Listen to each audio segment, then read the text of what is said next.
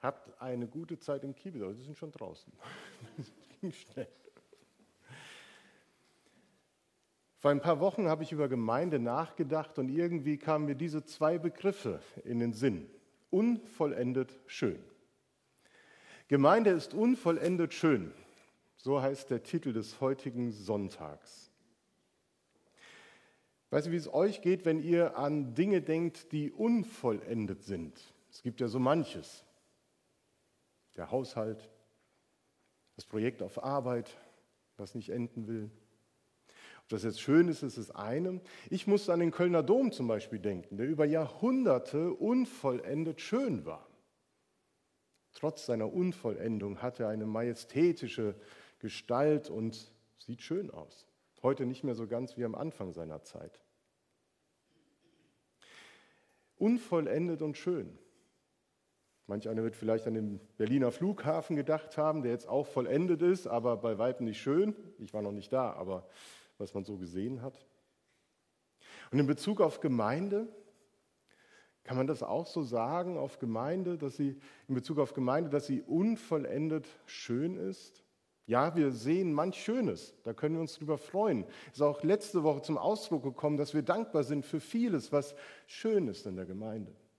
Und wir entdecken auch wieder schöne Momente, die uns gut tun. Aber Gemeinde Jesu ist eben auch unvollendet an so vielen Stellen. Auch da würden uns wahrscheinlich manche Beispiele einfallen und man könnte sich fragen, warum ist das so? Müsste es nicht eher so sein wie bei der Schöpfung, als Gott gesprochen hat und es ist entstanden und Gott sah sich an, was er gemacht hat und siehe, es war sehr gut. Gemeinde wir Christen werden als Neuschöpfung bezeichnet. Die neue Schöpfung des Gottesvolkes durch Jesus Christus. Paulus spricht davon im zweiten Korintherbrief, Kapitel 5, Vers 17. Darum ist jemand in Christus, so ist er eine neue Kreatur. Das Alte ist vergangen, siehe, Neues ist geworden. Kann man diesen Vers so verstehen, dass etwas vollendet worden ist? dass das neue Vollendung bedeutet. Blickt man prüfend auf unser Leben als Christen, dann wird man eher sagen, nein, da ist wirklich noch vieles unvollendet und da ist noch viel Luft nach oben. Blickt man auf den Zustand der Welt, dann werden wir auch sagen, naja, der Sündenfall hat so vieles ins Gegenteil verkehrt von dem, wie Gott sich das gedacht hat. Und die Ebenbildlichkeit Gottes ist im Menschen oft so verkrümmt, dass man sie kaum noch erkennen und wahrnehmen kann. Und auch in Bezug auf Gemeinden wünschen wir uns so oft, dass doch diese Neuschöpfung zum Tragen kommt und sichtbar wird und dass das Neue aufwachsen kann und sich entfalten kann. Und erleben dann doch, dass wir ganz schnell wieder in alte Muster zurückfalten, im Alten verhaftet bleiben, im Gewohnten bleiben. Manchmal werden manche Neuanfänge leider schon im Keim erstickt. Ja, wir Christen, die Gemeinde, diese Welt, wir sind unvollendet. Und dennoch schön. Mir hat irgendwann jemand mal ein Schild zum Geburtstag geschenkt, da steht, ich bin nicht perfekt, aber dennoch ganz gut gelungen.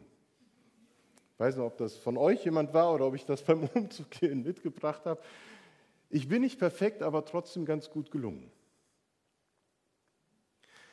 Letzte Woche habe ich davon gesprochen, dass Paulus durchaus darum weiß, dass vieles unvollendet ist und dass es auch mancherlei Mangel gibt in der Gemeinde und er trotzdem so dankbar ist für die Gemeinde und für die Menschen, die darin leben und da mitwirken an dem, was er an Mission betreibt.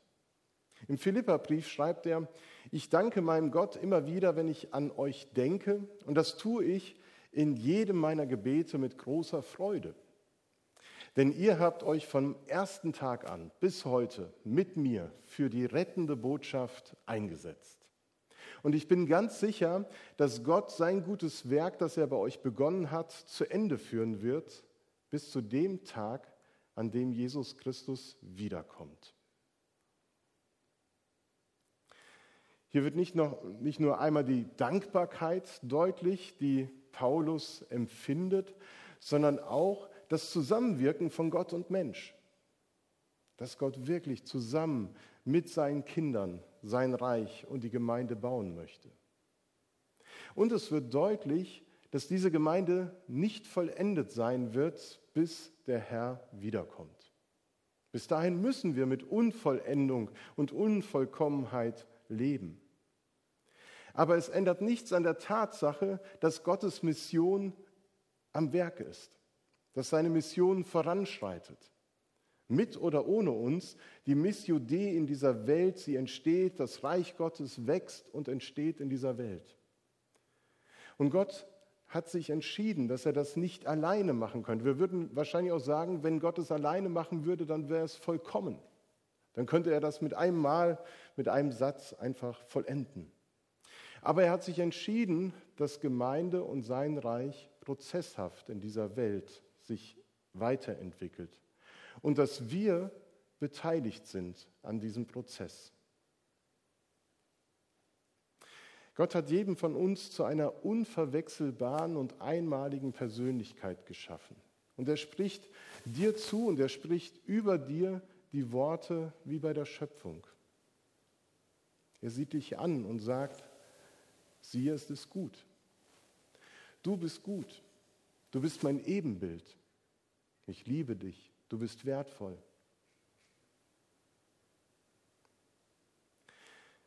Vielleicht fällt uns das manchmal schwer, diese Worte so tief in unser Herz fallen zu lassen, weil wir so oft anders von uns denken, auch vielleicht in Bezug auf die Beteiligung am Bau des Reiches Gottes und seiner Gemeinde, dass man sich fragt, was kann ich schon beitragen? Letzte Woche habe ich vom schlechten Gewissen des guten Baptisten gesprochen. Manche erinnern sich. Das meldet sich immer dann, wenn ein Baptist nicht in der Gemeinde mitarbeiten kann. Das fällt ihm schwer. Und ja, natürlich, wir wollen Lust machen, an Gemeinde mitzuwirken, mitzubauen, Reich Gottes zu bauen. Dazu sind wir berufen als Christen und das ist schön. Das ist eine so schöne Berufung, dass Gott mit uns gemeinsam das tun will in dieser Welt und hier vor Ort, ganz konkret. Und wir laden jetzt ein zur Mitarbeit. Wenn wir das Gemeindeleben nämlich wieder hochfahren wollen und beleben wollen, dann sollte das möglichst nicht auf wenigen Schultern verteilt werden, sondern möglichst viele sollten mit anpacken. Und deswegen stehen auch symbolisch Baustellen, Gegenstände, die auch nach und nach noch erweitert werden, hier vorne, um uns zu erinnern, ja, es wird benötigt, Mitarbeit. Konkret auch Kinderbibelzeit. Wir konnten sie jetzt verabschieden, die Mitarbeiter können im Moment Kibitz anbieten, aber Arnulf ist heute Morgen eingesprungen für Musik weil wir sonst keinen Musiker gehabt hätten. Ja, das gehört dazu. Und jetzt ist wieder die Frage, wer von euch bekommt jetzt schon wieder ein schlechtes Gewissen? Wahrscheinlich alle, ne? Genau, das war auch Ziel und Zweck. Nein, natürlich nicht. Ich glaube, es ist wichtig, die Offenheit zu bewahren, bin ich gemeint. Jeder von uns hat Begabungen, Fähigkeiten, die genau zu ihm passen. Eine Berufung von Gott, die nur er ausfüllen kann. Aber dabei muss uns immer klar sein, dass es Umstände gibt, die es auch einem treuen Gemeindemitglied, was höchst motiviert ist, es nicht ermöglicht, in der Gemeinde mitzuarbeiten. Es gibt Menschen, die haben ein großes Herz für Gemeinde und sie würden sich so gerne einbringen, aber es geht zurzeit nicht. Das betrifft die Zeit, die einem zur Verfügung steht und die durch die berufliche Anspannung, die Herausforderung, die häusliche Situation, die Pflege von Angehörigen oder die Kinder so eng bemessen ist, dass es gerade nicht so geht, wie man gerne möchte.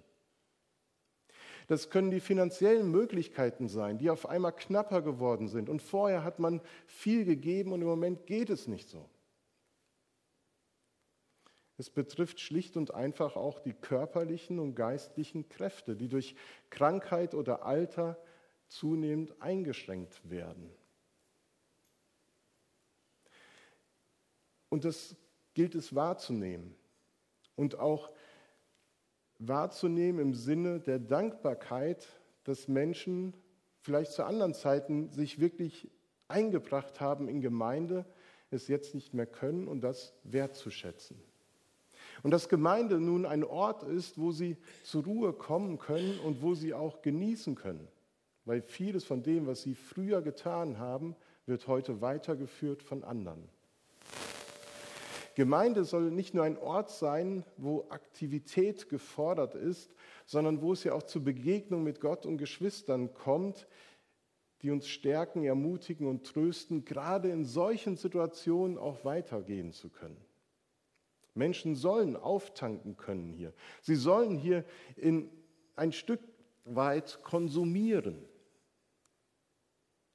Wichtig ist, dass man sich aber nicht einfach nur so in die Konsumhaltung hineinbegebt, ohne zu fragen, was kann ich dennoch tun? Und wenn es eben das Gebet für die Gemeinde ist und die Teilnahme am Gemeindeleben. Auch das ist schon unendlich wertvoll.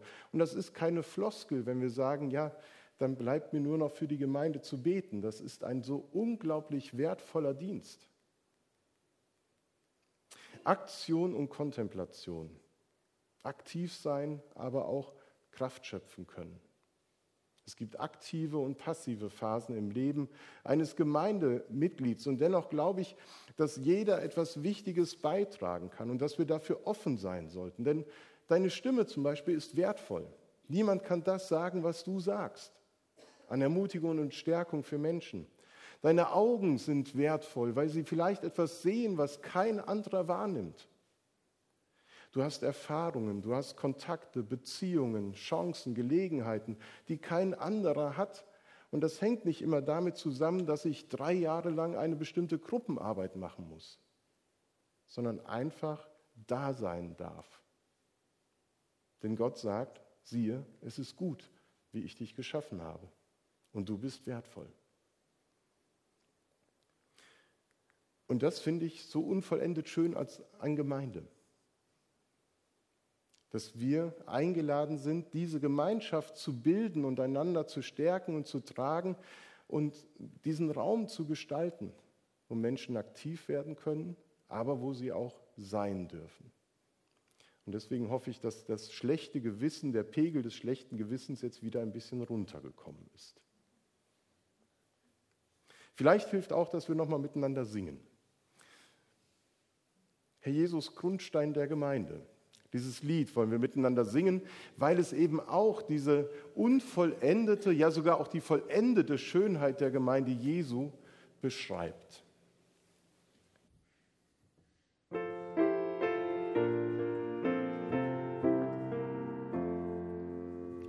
Herr Jesus, Grundstein der Gemeinde, von Ewigkeit bist du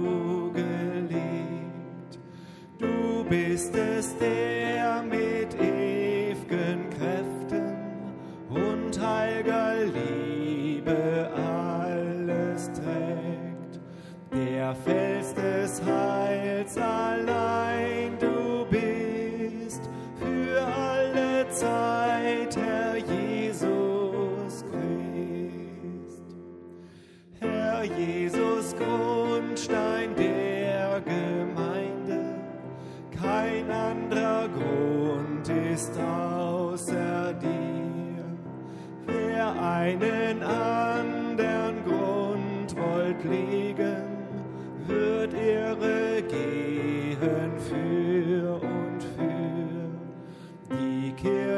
Steht auf dir allein und wird drum unzerstörbar Jesus Grundstein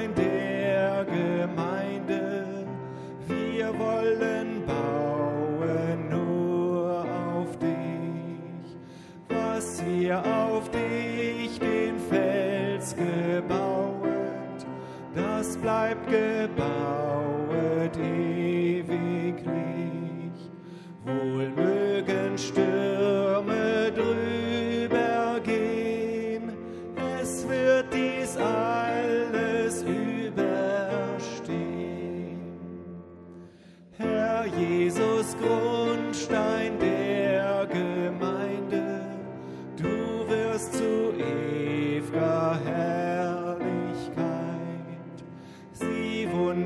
Der einst vollenden, trotz Not und Nacht, trotz Kampf und Streit, so dass sie wird am Ende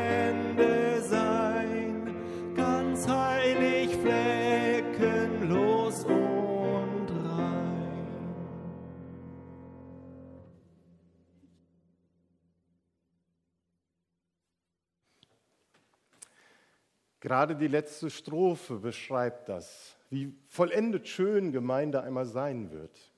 Aber bis dahin gibt es doch manche Not und Nacht, manch Kampf und Streit.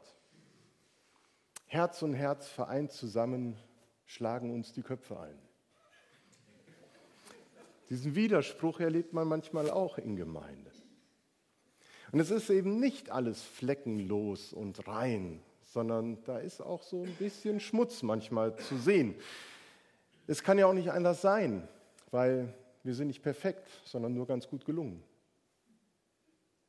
Es kann ja nicht anders sein, wenn Menschen zusammenkommen und versuchen, in ihrer ganzen Unterschiedlichkeit und Individualität Gemeinde zu bauen, eines Sinnes zu werden, wo wir doch so unterschiedlich denken in verschiedenen Bereichen. Bernhard Grün hat mir dieser Tage ein Zitat von Jürgen Klopp geschickt, was mal wieder so schön treffend war. Er sagt nämlich, es ist leichter, ein Spiel zu gewinnen, wenn elf Leute alles falsch machen, als wenn jeder Einzelne das macht, was er will. Es ist leichter, ein Spiel zu gewinnen, wenn elf Leute das Gleiche falsch machen, als wenn jeder macht, was er will. Könnte man über Gemeinde nachdenken, in Vorbereitung auf den 3. Oktober. Wie ist das, wenn etwas falsch läuft in Gemeinde? Wie reagieren wir dann? Wie gehen wir damit um, dass nicht alles perfekt ist? Menschen machen Fehler, sie geraten in Streit, sie verletzen einander, sie werden schuldig. Und diesen Aspekt möchte ich in diesem Teil vor dem Abendmahl auch betonen, dass die Unvollendung der Gemeinde sich auch darin ausdrückt. Wenn wir jetzt nach vorne blicken und gerade Anfang Oktober nochmal sehr konkret das in den Blick nehmen wollen, wie wir in Zukunft Gemeinde bauen wollen, dann gilt für uns als Gemeinde der Satz, den Bundesgesundheitsminister Spahn im April 2020 während des Lockdowns formulieren, formulierte. Er sagte, wir werden uns viel verzeihen müssen. Wir werden uns viel verzeihen müssen, weil wir Dinge tun, die falsch sind, was wir aber jetzt noch nicht wissen. Weil Menschen nicht das bekommen, was sie brauchen, was wir aber nicht alles überblicken können. Meine Mini-Umfrage letzte Woche im Gottesdienst, ob wir eher Mangel oder das Tolle sehen, was läuft, hat deutlich gemacht, dass die Dankbarkeit für das, was in unserer Gemeinde wieder möglich ist, gerade überwiegt. Und dass wir uns freuen über das, was alles geht. Und wir hatten am Dienstag das erste Mal seit dem 8. März 2020 Seniorenkreis. Und es war sehr emotional zu sehen, wie Geschwister sich wirklich begrüßen, auch umarmen. Es geht nicht anders und sich freuen dass man endlich wieder zusammenkommen kann. Nicht jeder konnte sich in der Zwischenzeit im Gottesdienst sehen. Manche haben sich nach anderthalb Jahren das erste Mal wieder gesehen. Kleine Randbemerkung, als sich jemand da hinsetzen wollte, kam aber auch der Satz, nee, da sitze ich. Fand ich total süß. so viel zum Thema, wir, mit, nein, mit dem Alten, nein. Aber da merkt man, was gefehlt hat und wie groß die Freude ist, dass manches wieder möglich ist, vieles wieder möglich ist. Und blicke ich auf die Gemeinde und die letzten Monate der Pandemie, dann erfüllt mich das wirklich auch mit Dankbarkeit, mit welcher Disziplin wir versucht haben, uns einander zu stützen und auch zu schützen. Dass wir es akzeptiert haben und miteinander getragen haben, dass das Gemeindeleben so eingeschränkt war. Es mussten so viele Wünsche, eigene Bedürfnisse, persönliche Befindlichkeiten aus Achtsamkeit gegenüber den Geschwistern hinten angestellt werden. Und bei aller achtsamen Sorge, die wir alle miteinander gehabt haben, werden wir doch viele übersehen haben. Werden wir nicht jedem gerecht geworden sein. werden manche enttäuscht und verletzt haben. Auch wenn wir nach bestem Wissen und Gewissen versucht haben, unsere Gemeinde durch, durch diese Pandemie zu führen, werden wir als Gemeindeleitung, werde ich als Pastor oder wir als Älteste auch Versäumnisse an den Tag gelegt haben. Das bleibt nicht aus. Wir werden uns viel verzeihen müssen. Und ich finde es wichtig, dass wir nicht einfach sagen, wir gehen jetzt zur neuen Tagesordnung über, äh, Tagung, Tagungsordnungs, Tagungsordnung über, sondern nehmen uns auch bewusst Zeit, auf die Dinge zu schauen, die nicht gut gewesen sind. Und wir wollen auch den Raum haben, dass man auch formulieren kann, das hat mich geärgert, das hat mich verletzt, da habe ich mich übergangen gefühlt.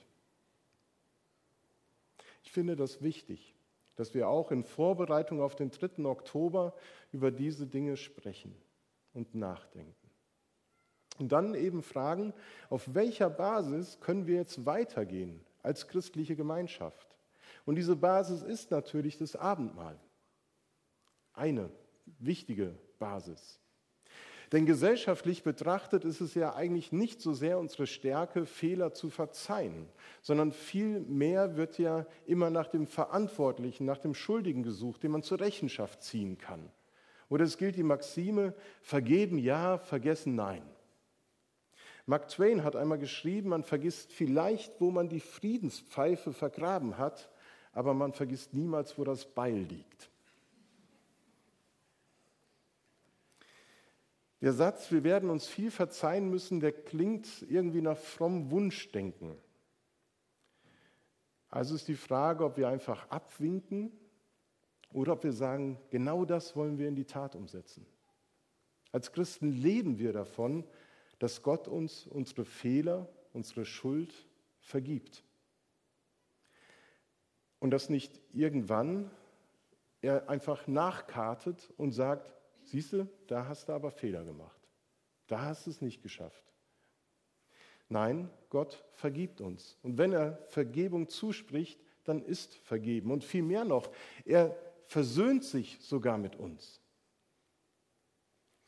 Im aktuellen Gemeindebrief habe ich zum Monatsspruch Oktober die Andacht geschrieben. Dort heißt es, lasst uns aufeinander Acht haben und einander ansporen zur Liebe und zu guten Werken. Und wenn wir das umsetzen wollen, dann ist ein Anfangspunkt, dass wir nicht aufrechnen, was alles falsch oder schief gelaufen ist, wohl das benennen und auch darüber reflektieren. Hinterher ist man ja bekanntlich immer schlauer. Aber es ist wichtig für die Zukunft, dass sich Fehler nicht wiederholen, sondern dass wir dann auch gemeinsam nach vorne blicken und fragen, Gott, zu welchen guten Werken hast du uns nun berufen? Was soll in deiner Gemeinde neu belebt werden?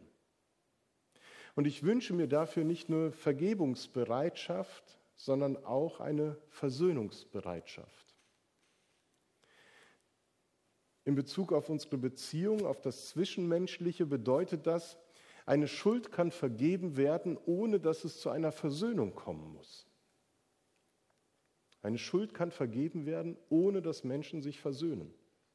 Denn Vergebung braucht mindestens einen Akteur, der sagt, ich vergebe, wie auch meinen Schuldiger. Versöhnung braucht zwei, mindestens zwei Akteure. Vergebung zielt darauf ab, dass ich die Last loswerde, die ich durch die Schuld eines anderen oder von mir selber trage. Und Versöhnung hat das Ziel, dass ich mich mit meinem Gegenüber versöhne und die Beziehung wieder aufnehmen kann. Und ich glaube, das ist wichtig, dass wir, wenn wir gemeinsam Gemeinde bauen, dass wir nicht nur Vergebungsbereitschaft an den Tag legen, sondern auch Versöhnungsbereitschaft. Und das bedeutet, dass man aufeinander zugeht und miteinander unterwegs ist, zu verstehen, warum hat jemand so und so gehandelt oder das und das gesagt. Das muss jetzt nicht nur in der Corona-Pandemie sein, das könnte auch schon 30 Jahre zurückliegen. Es ist viel vergeben, aber es ist bei weitem nicht alles versöhnt, was in einer Gemeinde alles schiefgelaufen ist. Ich wünsche uns den Mut dazu, weil Versöhnung ist etwas Wunderbares. Und auch darin zeigt sich die unvollendete Schönheit der Gemeinde, dass man weiß, ja, sie ist unvollendet schön. Wir sind unvollendete Menschen, aber es ist schön, dass wir einen besonderen Weg haben, uns gegenseitig zu verzeihen und Neuanfänge in unseren Beziehungen zueinander zu wagen. Und deswegen wollen wir heute an diesem Sonntag auch bewusstes Abendmahl feiern. Nicht nur, weil es der erste Sonntag im Monat ist, sondern weil da Christus ein Fundament gelegt hat, auf dem wir aufbauen können. Wo wir Beziehungen neu denken und bauen können. Ich möchte einladen, dieses Abendmahl heute auch in Stille zu begehen. Ihr werdet nachher beim Aus wenn ihr das Brot essen könnt und beim Austeilen des Kelches, werdet ihr diesen Text lesen. Es ist ein Gebet um Versöhnung und Vergebung. Und ihr könnt es einfach so in Gedanken weiter bedenken. Doch zunächst einmal lädt uns der Chor zum Abendmahl ein. Das Video, äh, das Lied wurde aufgenommen und wir spielen es jetzt ein. Das Video vom gemischten Chor. Zum Mahl für uns